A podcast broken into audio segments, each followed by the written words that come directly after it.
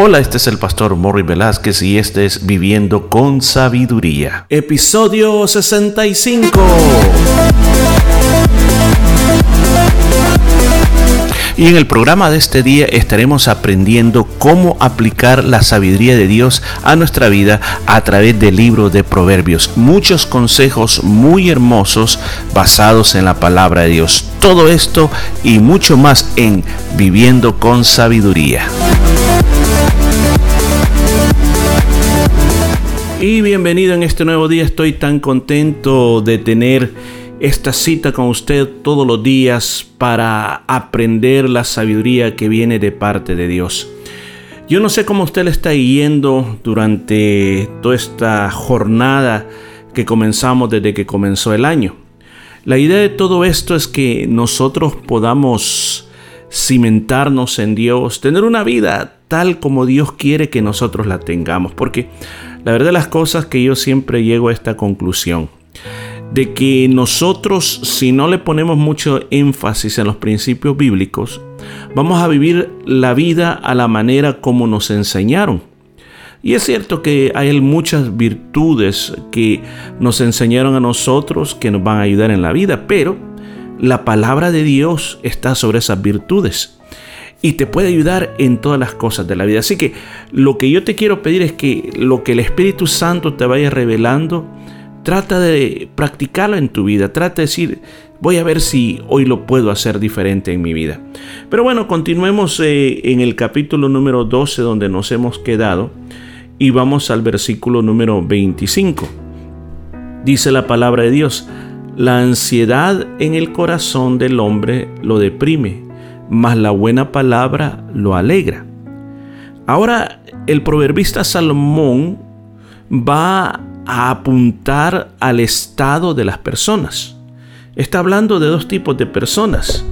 Una persona que está ansiosa y una persona que está alegre. Una persona que está con mucha congoja. Una persona que tiene demasiadas preocupaciones. Y alguien dijo por ahí que en nuestra época, una de las cosas que se le ha llamado la enfermedad del siglo es la ansiedad o sentirse simplemente preocupado. Mire, yo le voy a decir algo bien importante. La preocupación hay, de dos hay dos maneras de preocuparse. Hay una preocupación que es productiva la preocupación productiva es como cuando tú dices, ok, eh, mi familia, mis hijos andan por el colegio, mi esposo está trabajando y dices, ¿qué les puedo hacer de comida? Tú te preocupas para que cuando ellos llegan tengan algo que comer. Ahora, esa preocupación te hace buscar los ingredientes para una comida que tú pensaste, esto es lo que puedo hacer si no tienes los ingredientes, vas, los compras, miras el reloj para tratar de que todo pueda estar en tiempo para cuando ellos lleguen. Entonces, e-, esa preocupación te motivó a que cuando a que te prepararas, a que hicieras algo y que cuando ellos llegaran pudieran recibir lo que tú habías preparado para ellos. O sea que fue una preocupación productiva. Lo mismo podríamos decir de, los estudios. Para los estudios hay que preocuparse. Cuando tú sabes de que estás estudiando algo, tienes que aprender para salir bien. Entonces, esa preocupación te lleva a leer los libros, te lleva a estudiar un poquito más con concentración, quizás por las noches, o hay personas que se levantan bien tempranos en la madrugada para poder aprender. O sea, pide extra trabajo eh, con, el, sentido de, de poder ser mejor en la materia que está estudiando. Igual, podemos traerlo al nivel del trabajo. En el trabajo, cuando alguien tiene ciertas, eh, podemos decir, metas que lograr, pues se preocupa en lograr esas metas porque sabe que eso depende en mantener su trabajo y que ingrese lo que necesita para vivir. Ahora, este es un tipo de preocupación. El segundo tipo de preocupación es la, preocupación inefectiva. Es la preocupación que a nosotros no nos lleva absolutamente a ningún lado. Es la preocupación que simplemente es un pensamiento que está dando en nuestras cabezas de posibles escenarios que podrían pasar. Es como que yo comience a, preocuparme de la situación del lugar donde yo vivo, si el virus me va a llegar a mí, no me va a llegar a mí, si va a llegar a mi familia. Es como que si yo me preocupe cómo voy a celebrar la Navidad del 2025, eh, qué sería la mejor manera de hacerlo.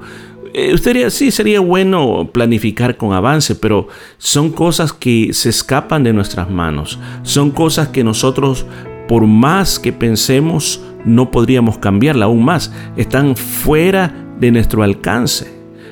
Todo lo que nosotros hagamos en ningún momento va a cambiar o va a afectar la situación. Entonces, eso fue lo que el Señor Jesús, y yo cito mucho esto, el Sermón del Monte, que comienza de San Mateo capítulo 5, capítulo 6 y capítulo 7. Yo se lo recomiendo leerlo y leerlo varias veces, leerlo en varias traducciones de la Biblia para que usted agarre el mensaje central de Jesús. Y ya cuando está llegando al final del Sermón del Monte, el Señor toca el tema de las preocupaciones. Y el Señor en ese tema de las preocupaciones nos dice que por, por qué preocuparnos por el mañana. Basta a cada día su propia preocupación. O sea, en otras palabras, tú tienes que meter las preocupaciones del día en la cajita del día correspondiente, en el presente, en el ahora. El mismo Señor dice de que nosotros no nos preocupemos por el mañana. Porque nosotros no tenemos el poder, dice, de que nosotros podamos crecer, o sea, hacer que decir, Señor, hoy quiero ser 5 centímetros más alto, no tenemos ese poder. En otras versiones de la Biblia ese mismo texto lo dice, tú, tú, no tienes el poder de agregar un minuto más a tu vida. O sea, lo que está determinado, está determinado. Dice, no tienes ese poder de agregar un minuto más a tu vida. Y el Señor pone ejemplos como, por ejemplo, dice, Mira, mira los animalitos. Mira los animalitos. Ellos todas las mañanas se levantan y no se levantan preocupados pensando qué van a comer. Dice, el Padre Celestial las alimenta a todos. O sea, ¿por qué estar preocupados? Luego dice, mira los lirios del campo. Mira qué bonitos el Señor las hace. Y a pesar de que hoy están y mañana no están. Y les aseguro, dijo, que ni Salomón con todo su esplendor, su riqueza que él tenía, se vistió como una de esas flores que eh, las personas se paran en ella o las arrancan para luego tirarlas al fuego. ¿No creen que Dios se puede preocupar mucho más de ustedes porque ustedes valen más que los pajarillos, valen más que las flores? Y el Señor agrega, le dice, hombre de poca fe.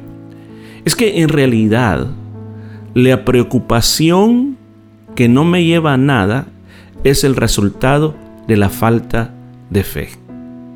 Ahora, ¿qué significa tener fe en Dios? Tener fe en Dios significa que yo siempre tengo que esperar lo mejor porque yo tengo a Dios conmigo, porque yo soy un hijo de Dios, porque yo estoy pactado con Él, porque estoy protegido por Él, porque yo tengo alrededor ángeles que me cuidan y aún más yo tengo que agregar, porque yo también he pasado tiempo con Él orando por las situaciones de mi vida, orando por mis seres queridos para que el Señor los proteja con su presencia. O sea, es bien importante pensar en esas cosas, porque a veces lo que nosotros hacemos es orar. Oramos por cosas, oramos por la familia, oramos por la iglesia, oramos por el trabajo, oramos por nuestra vida, oramos por nuestra salud, pero al final vivimos como que si nosotros nunca hubiéramos orado. O sea, que le traemos al Señor las preocupaciones y esas preocupaciones las andamos cargando. O sea, es como que imagínate eh, que, que tú estás en tu casa y tu mamá te dice, hijo, venía a sentarte, venía a comer, ya está lista la comida. ¿Qué es lo que te está diciendo tu madre? Te está diciendo que te muevas de donde estás, te sentes en la mesa, que tu madre ya tiene lista la comida y te la va a poner en la mesa, en un plato, con un tenedor, para que solamente te comas la comida. Ahora, imagínate, eh, ¿cómo lo compara una persona que no tiene fe? Que esa persona, como volvamos al escenario de la madre, la madre diciendo al hijo, venga a comer, ya está la comida. Y el hijo le dice, mamá, ¿de verdad tenés comida? Yo creo que no, no es comida. Mamá, yo siento mucha hambre, siento que me duele el estómago de hambre, pero hijo, aquí está la comida. Pero mamá, ¿estás segura que tenés la comida? Mamá, ¿estás segura que cocinaste la comida? Hijo, aquí está, que no siente el olor. Sí, mamá, pero ese olor puede venir de otra casa. Mamá, ¿estás segura? De verdad, yo estoy preocupado porque veo que, veo que yo tengo tanta hambre, pero yo no veo la comida. Pero hijo, siéntese a la mesa, yo le voy a dar la comida. Ese es el escenario que muchas personas que viven bajo la preocupación, bajo la ansiedad, viven de esa manera. Por otro lado, hay personas que muchas veces dicen, no, es que yo no quiero ser una persona muy y demasiado positiva. Porque cuando uno es muy y demasiado positivo, pues parece que uno no le preocupa nada, parece que es una persona que, que es demasiado casual en la vida, vive sin preocupaciones. Entonces parecería que el vivir sin preocupaciones es una falsedad. Parecería que el vivir sin preocupaciones es una persona como aquel que no hace su deber cuando se lo han pedido en la escuela.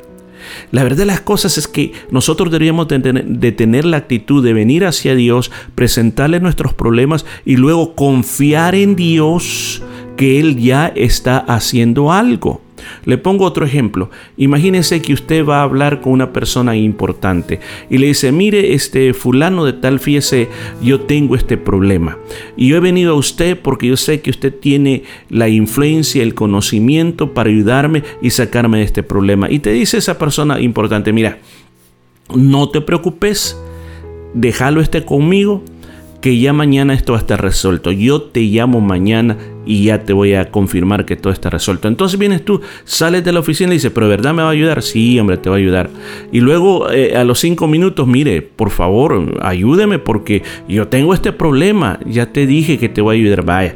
Después a la media hora, mire, fíjese que yo ando preocupado porque yo sé que, que este problema está encima de mí. Que todo, mira, ya te dije. Mire, yo sé que en los seres humanos al final lo que puede decir mi hermano no lo ayudo porque de tanto que me está llamando es porque no confía en mí. Pero Dios no es así, Dios nos tiene paciencia. Pero en sí, lo que la palabra de Dios está diciendo aquí, que si tú vives de esta manera, tú vas a vivir deprimido, tú vas a vivir abatido, vas a vivir en una situación que nunca vas a tener paz en el corazón. Escuche bien, no vas a tener paz en el corazón. Vas a ser como aquella persona, vas a ser parecida como aquella persona que está eh, después que viene de un ejercicio y viene con aquel cansancio. Eh, ¿Cómo está? Ah, muy bien. Yo estoy muy bien porque... Ah, y no puede tener aquella paz cuando. ¿Por qué? Porque está cansado porque viene a hacer un ejercicio.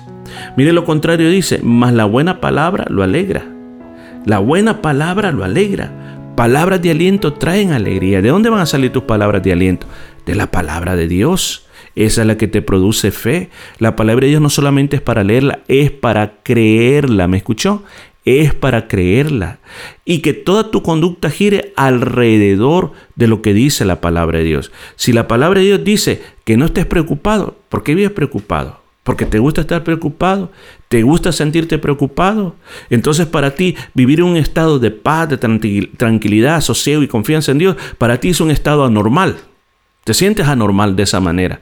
Y yo digo que eso es lo que tenemos que cambiar. Y eso se trata la vida de sabiduría. ¿Por qué no? A partir de este día, comienza a poner todas sus preocupaciones en Dios y déjalas ahí. Déjalas ahí. No te las traigas contigo. Y comienza a vivir una manera en la cual tú te comienzas a dar palabras de aliento que vienen a través de las escrituras y así puedas disfrutar de esta vida tan corta que Dios nos ha dado. Así que nos escuchamos el día de mañana y hasta pronto. Y esto fue todo por este día. Nos escuchamos el día de mañana.